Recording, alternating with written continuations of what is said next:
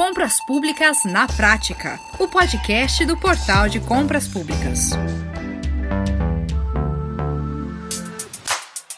Pronto, obrigado pela sua conexão aqui com a gente. Está começando mais um Compras Públicas na Prática. Eu sou Max Gonçalves e hoje eu te convido a conhecer outra exigência importante da nova lei de licitações que deve passar a ser cumprida com a obrigatoriedade da 14.133 de 2021 a partir de 1 de abril do ano que vem. Eu estou falando das normas infralegais do Poder Executivo Federal referente às licitações, que agora deverão ser cumpridas por todas as esferas: União, Estado, Distrito Federal e os municípios. Elas afetam várias áreas das compras governamentais, especialmente o de contratação de serviços continuados, que abrangem as terceirizações. E então, para nos explicar os detalhes dessas mudanças e dizer de que forma elas afetam os municípios, nós convidamos a especialista, professora dos cursos de pós-graduação e especialização em gestão pública, palestrante e consultora Antonieta Pereira Vieira, ou como é conhecida, a professora Antonieta. Também conectado conosco, o CEO do Portal de Compras Públicas, Leonardo Ladeira. Olha, assunto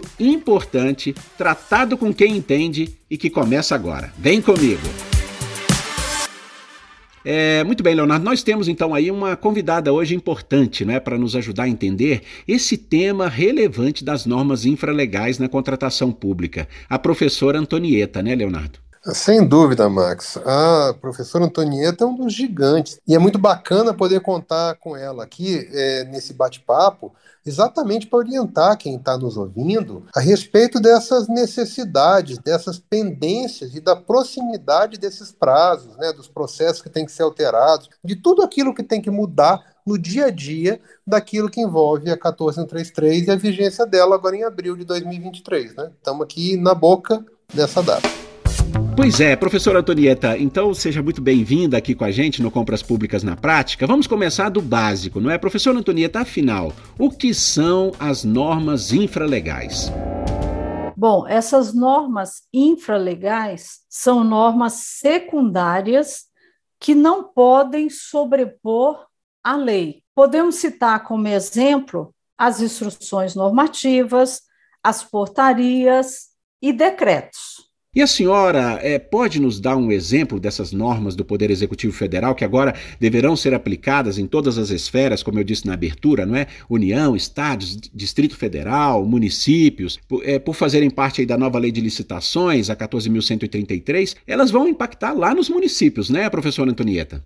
Bom, Max, é, nós podemos citar como exemplo a Instrução Normativa número 5 de 2017, da Secretaria de Gestão do então Ministério do Planejamento, hoje Ministério da Economia, que trata dos procedimentos de contratação de serviço sob regime de execução indireta, ou seja, a terceirização. Bom, a terceirização ela é um processo de gestão em que a administração repassa algumas atividades para terceiros. Por que algumas atividades e não todas as atividades? Porque a administração ela só pode contratar para área meio, conforme a Lei 9.632 de 98 e para os cargos extintos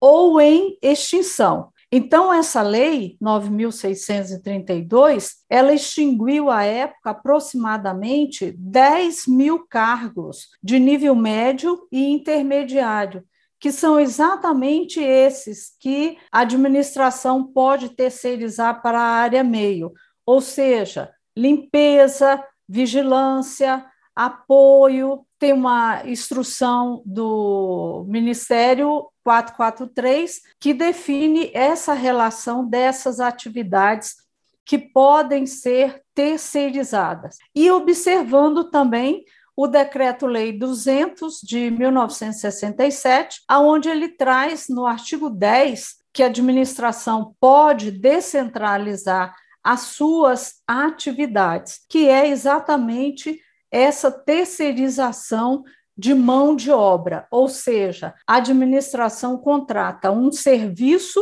de limpeza e a empresa encaminha essa mão de obra para prestar serviço para a administração.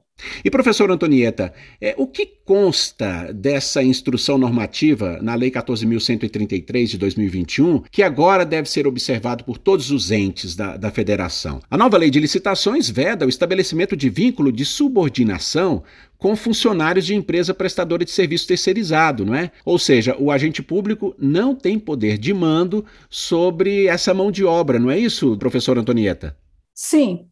É, nós podemos falar aí que a nova lei 14.133, além das inovações, ela é um consolidado das normas hoje existentes, ou seja, da lei 8.666 a 10.520, que é o pregão, e a 12.462, que é o RDC. Além de instruções normativas, como nós estamos falando da instrução normativa número 5, a, do governo federal, jurisprudências do TCU e tribunais também. E para mostrar realmente que o legislador trouxe da instrução normativa número 5 para 14.133 a definição de tarefas executivas. O artigo da IN número 5, anexo 1, e o artigo 48 da nova lei 14.133, aonde a administração pode contratar essa execução por terceiros as atividades materiais, acessórias, instrumentais ou complementares aos assuntos que constituem a área de competência legal do órgão ou entidade. Essa é um, uma informação que o legislador trouxe da instrução número 5 para o artigo 48 da nova lei.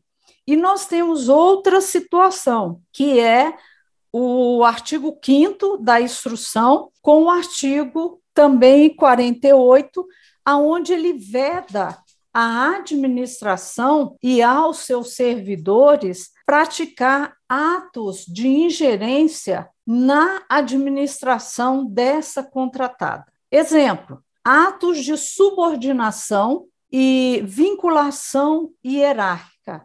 O que, que significa isso? Ah, o agente público ele não tem esse poder de mando sobre os terceirizados. E às vezes a gente encontra na administração um terceirizado falando assim: meu chefe. Não pode. Terceirizado não é subordinado a nenhum agente público. Então, isso é vedado na instrução 5 e veio o legislador, trouxe para o artigo 48 da 14.133. Além dessa subordinação e vinculação hierárquica, também a nova lei trouxe a vedação de contratação de pessoas. Por quê? A administração contrata um serviço e a empresa manda uma mão de obra com aquelas características que a administração solicitou. Então, tempo de experiência, a capacitação dessa mão de obra e a administração não pode falar, eu quero contratar o é, Pedro, porque aí você fere a Constituição o artigo 37 estabelece que o acesso ao serviço público é mediante concurso público. Então, a terceirização, eu não contrato pessoas, eu contrato um serviço. E a definição sobre a remuneração né, dos trabalhadores, certo? A administração, ao contratar, ela não pode estabelecer salário. Ela vai estabelecer que o salário é de acordo com a convenção coletiva de trabalho, salvo se o gestor ele quer uma mão de obra é, mais é, qualificada, então ele vai ter que fazer uma pesquisa no mercado para verificar essa mão de obra que ele quer contratar, motivar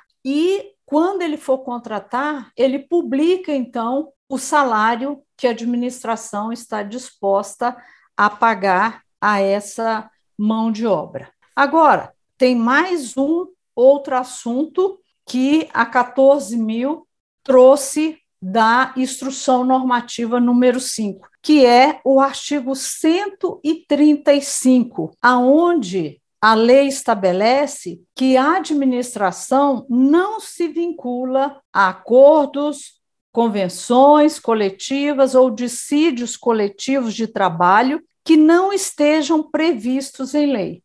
E o que, que significa isso? Como exemplo, nós temos os benefícios dessa categoria. Exemplo, plano de saúde. Então, algumas instituições, hoje, com a instrução normativa número 5, que ela não se aplica a, a todas as esferas, é, estão pagando. Mas agora, com a nova lei, que ela traz essa redação, que a administração não se vincula, é. a administração vai ter que rever realmente esse posicionamento, porque o plano de saúde não está é, determinado em lei. Então, isso onera o contrato da administração. E temos até um acórdão do TCU 5151 de 2014, que traz exatamente falando sobre essa vinculação no caso de encargos sociais. Por quê? As convenções normalmente elas estabelecem um percentual, vamos dizer, 85%, que são os encargos que consta da planilha de custos, né, da instrução normativa número 5. E quando uma empresa ganha a licitação com um percentual menor, ela recorre dizendo que a empresa não cumpriu o que estava na convenção. E esse acórdão 5151 do TCU é falando exatamente que a administração não se vincula a cláusulas que não sejam obrigatórias por lei. Pois é, Leonardo. Então, os entes públicos, eles precisarão se adaptar ainda a essa mudança gerada pela, pela 14.133, né? O cumprimento aí das normas infralegais que agora são exigidos, né? Passarão a ser exigidos também é, dos estados e municípios, né? Leonardo, de que forma o portal de compras públicas pode ajudar os seus clientes a se capacitar para esse desafio, hein?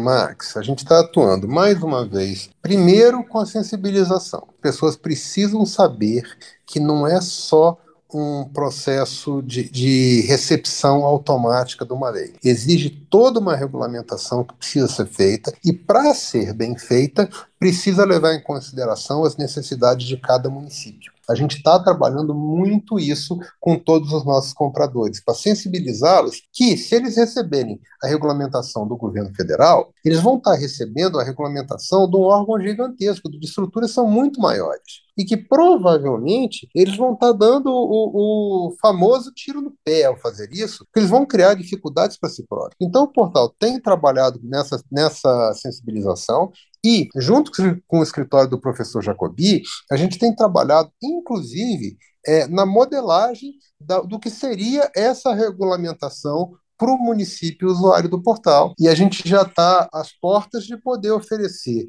para todos os municípios do portal um primeiro rascunho do que seria essa regulamentação em âmbito municipal. Lógico, precisa ser ajustada principalmente na parte dos procedimentos internos do órgão, para o processo é, de regulamentação da 14133. Mas a parte externa a gente já está com ela muito bem resolvida e disponível para os nossos entes compradores. Professor Antonieta, é, como será a contratação desses serviços contínuos terceirizados? É, a exemplo dos serviços de, por exemplo, aí, de limpeza, vigilância, é, apoio administrativo, é, na Lei 14.133, hein? Haverá uma maior. A senhora acredita que haverá maior dificuldade para os municípios? Qual que é a sua avaliação? Talvez os municípios realmente, porque eles não estão acostumados a esse tipo de contratação. E como esse serviço é um serviço comum, ele será realizado pelo pregão na forma eletrônica. E nós sabemos que tem municípios que ainda não aplicam o pregão presencial, só que a nova lei diz que tem que ser devidamente motivado. E aí, o que, que a nova lei trouxe? Para essa contratação, o artigo 135 ela traz a necessidade de uma planilha de custos. E aonde que nós vamos buscar a planilha de custos? É na instrução normativa número 5, o anexo 7D, que ela tem que ser preenchida pelos participantes da licitação e o pregoeiro, no momento do julgamento das propostas, ele vai analisar a execuibilidade desta proposta, para verificar se o preço está exequível ou inexequível. E a nova lei estabelece que a empresa ela tem que estabelecer é, que realmente esse preço que ele está apresentando nessa planilha de custos cobre todos os custos dos direitos trabalhistas dessa mão de obra aí no caso. E o que, que nós vamos observar? Eu entendo que já não é fácil para a própria União contratar, que já tem experiência.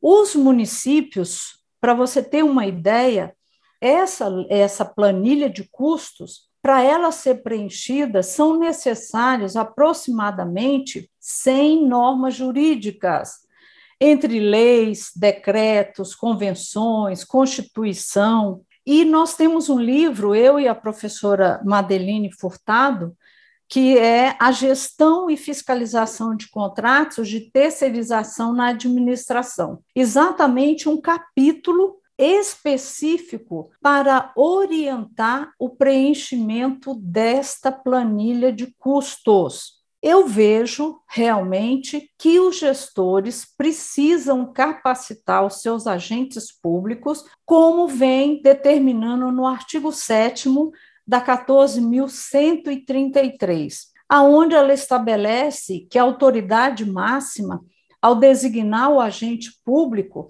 ele deve observar a gestão por competência e o princípio da segregação de funções. Ou seja, eu não posso ter uma única pessoa trabalhando em todas as etapas do processo, que nós sabemos a fase interna de planejamento e a fase externa, e até ser pregoeiro e ser fiscal.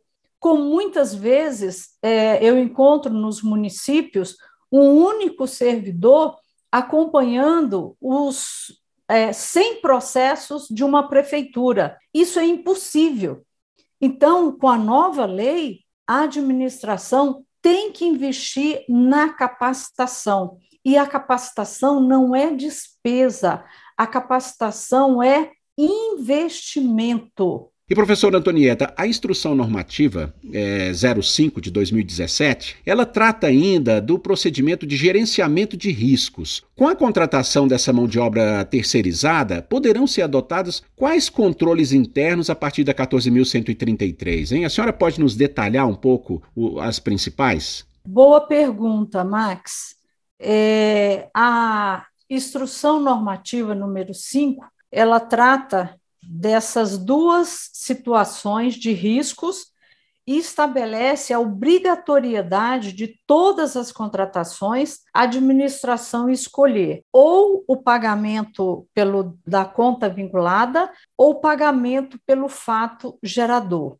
Por que isso? Para resguardar os interesses, os direitos desses terceirizados. Qual é a diferença entre conta vinculada e pagamento pelo fato gerador? Para contratar, nós vimos que tem que ter o preenchimento de uma planilha de custos que está lá na instrução normativa. Quando a administração definir no seu edital, porque agora, com a, a nova lei 14.133, como a gente vem falando, todas as esferas terão que estabelecer isso nos seus editais, o que não acontecia, mas agora é lei. então União, estados, municípios e o Distrito Federal, vão ter que estabelecer no seu edital para resguardar os interesses dessa mão de obra a conta vinculada ou o pagamento pelo fato gerador.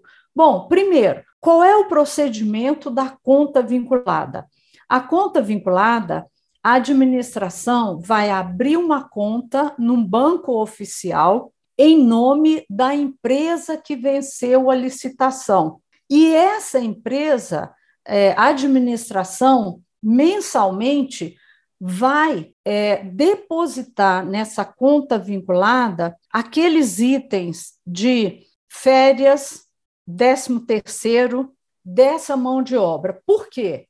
Esses valores, férias e décimo terceiro, só quando o empregado completa 12 meses para tirar férias, e o décimo terceiro pode ser proporcional no mês de dezembro. Então, pela planilha, a empresa recebe mensalmente férias, décimo terceiro, e quando vai pagar essa mão de obra, como já ocorreu em várias instituições, a empresa desaparece e fica esse saldo para a administração assumir. Por quê? Nós temos a súmula 331 do TST, em que fala que a administração poderá responder solidariamente pelos encargos previdenciários e subsidiariamente pelos encargos trabalhista, se ficar comprovada falha na fiscalização. E isso está no artigo 121, parágrafo 2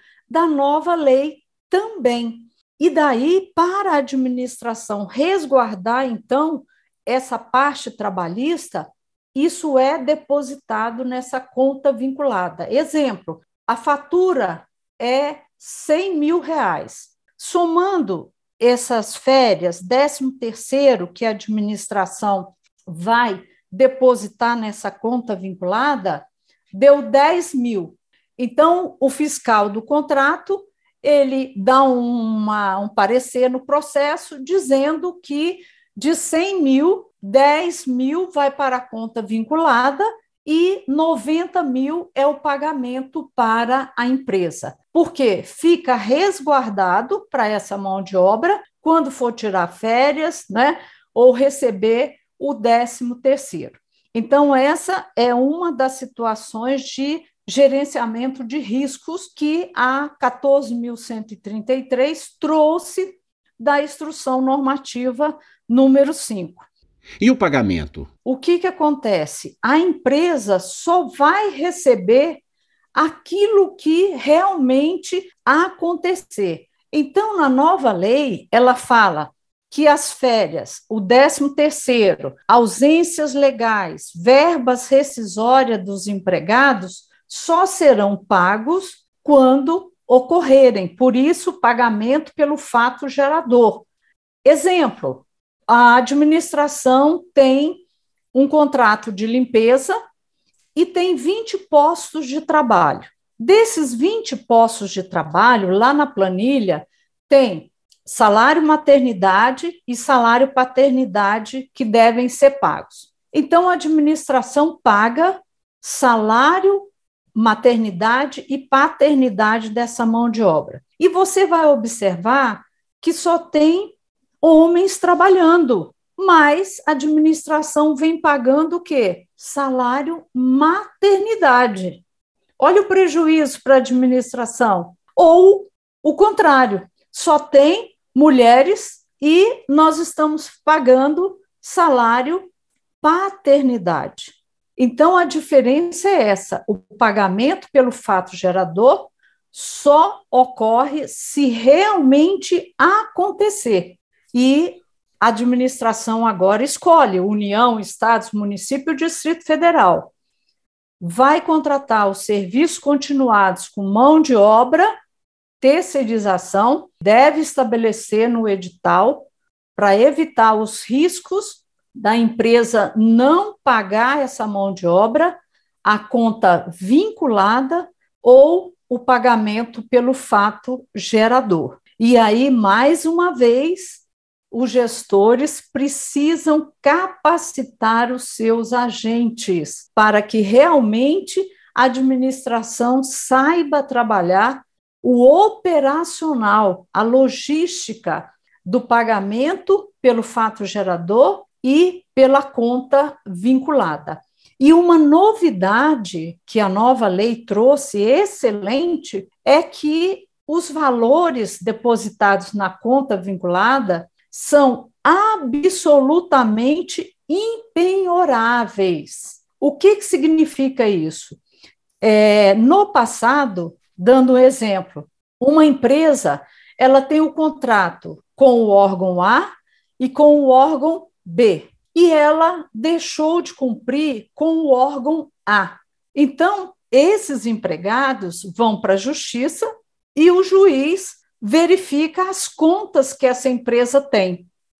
Então, o que estava acontecendo? Esse recurso do órgão B, que estava depositando, agora o juiz lança mão para pagar os empregados do contrato A. E esse órgão que fez o dever de casa, que recolheu mensalmente como que fica para pagar esses empregados? Então, a nova Lei 14.133, ela trouxe essa excelente colocação. É o artigo 121, parágrafo 4 que os valores depositados na conta vinculada são absolutamente impenhoráveis.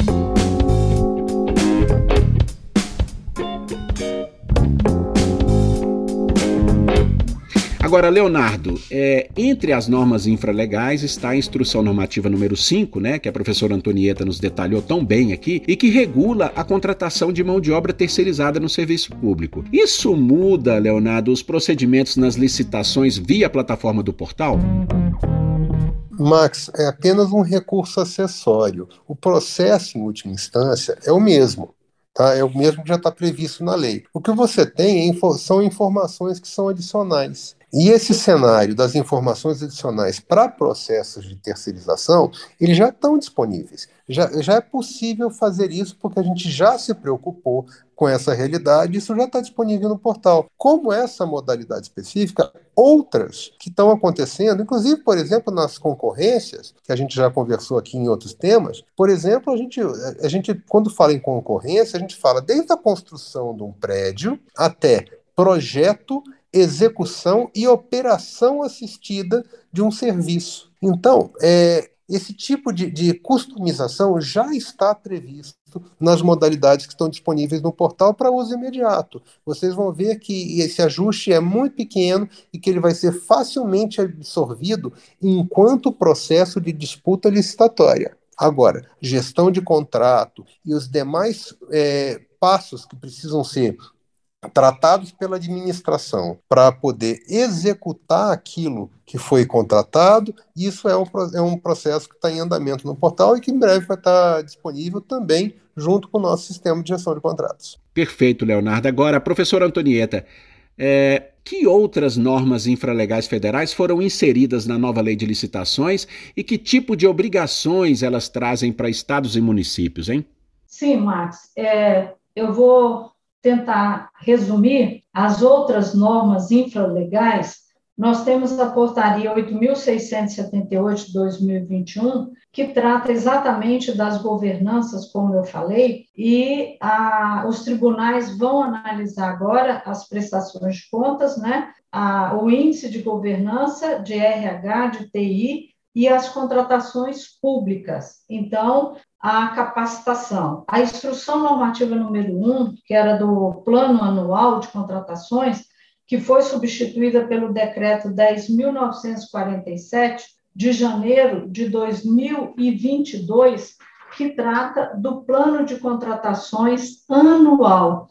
Esse plano ele faz parte do planejamento da contratação em que ele vai subsidiar a elaboração da LOA, da Lei Orçamentária Anual. Então, os municípios terão que elaborar esse plano de contratações anual para o próximo exercício. Quais são as suas necessidades? A outra instrução é a 40, de maio de 2020, que trata dos estudos técnicos preliminares, o ETP, que os municípios também não fazem esse ETP, e é uma exigência agora da nova Lei 14.133, que o ETP vai subsidiar a elaboração do termo de referência e o projeto básico. E a Instrução Normativa 73 de 2020 que trata da pesquisa de preços. Essas são algumas normas infralegais que estão agora na nova lei 14.133 de 2021. Perfeito, professor Antonieta. Agora, Leonardo, para encerrar, que orientações você daria aos entes compradores que querem iniciar desde já as providências para atender às normas infralegais? Desde já, embora a gente saiba que o tempo está correndo, né, Leonardo? Max, como a professora Antonieta já comentou, a principal preocupação que eu tenho é que o tempo está muito curto. No meio do caminho, a gente tem as eleições do país, né, na esfera federal e estadual, para o executivo.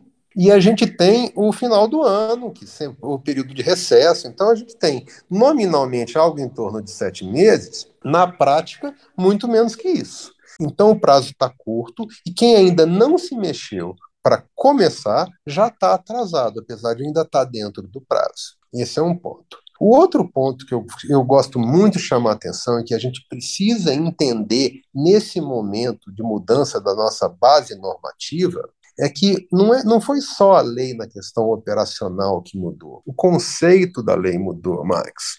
A gente tinha uma legislação antes que era muito focada no processo de disputa propriamente dito.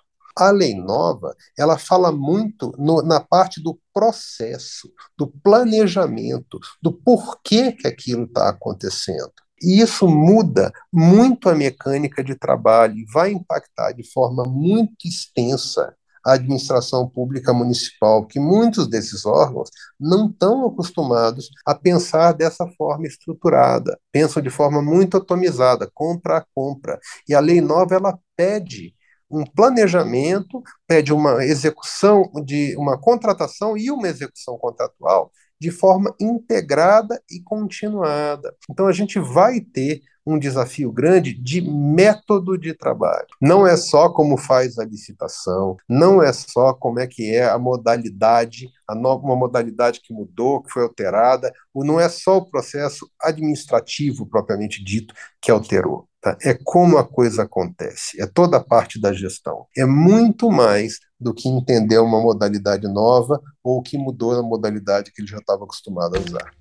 Perfeito, Leonardo, professor Antonieta. Olha, muito bem. Como eu disse na abertura desse episódio, o assunto é muito importante. Infelizmente, o nosso tempo chegou ao fim, e então eu quero aqui agradecer as participações da professora Antonieta. Eu que agradeço a oportunidade e parabenizo o Portal de Compras Públicas por esse trabalho que vem fazendo tanto para a administração como para os fornecedores. Estou à disposição. Muito obrigado. E também ao CEO do Portal de Compras Públicas, Leonardo Ladeira. Eu que agradeço, Max. Sempre as ordens e sempre disposto a levar conhecimento para esses compradores do Brasil todo. Um abraço grande. Pois é, e agradeço também a você que ficou com a gente até aqui. Se você quer saber mais como o portal de compras públicas pode ajudar a sua equipe a se preparar para a plena vigência da 14.133 a partir de abril de 2023, acesse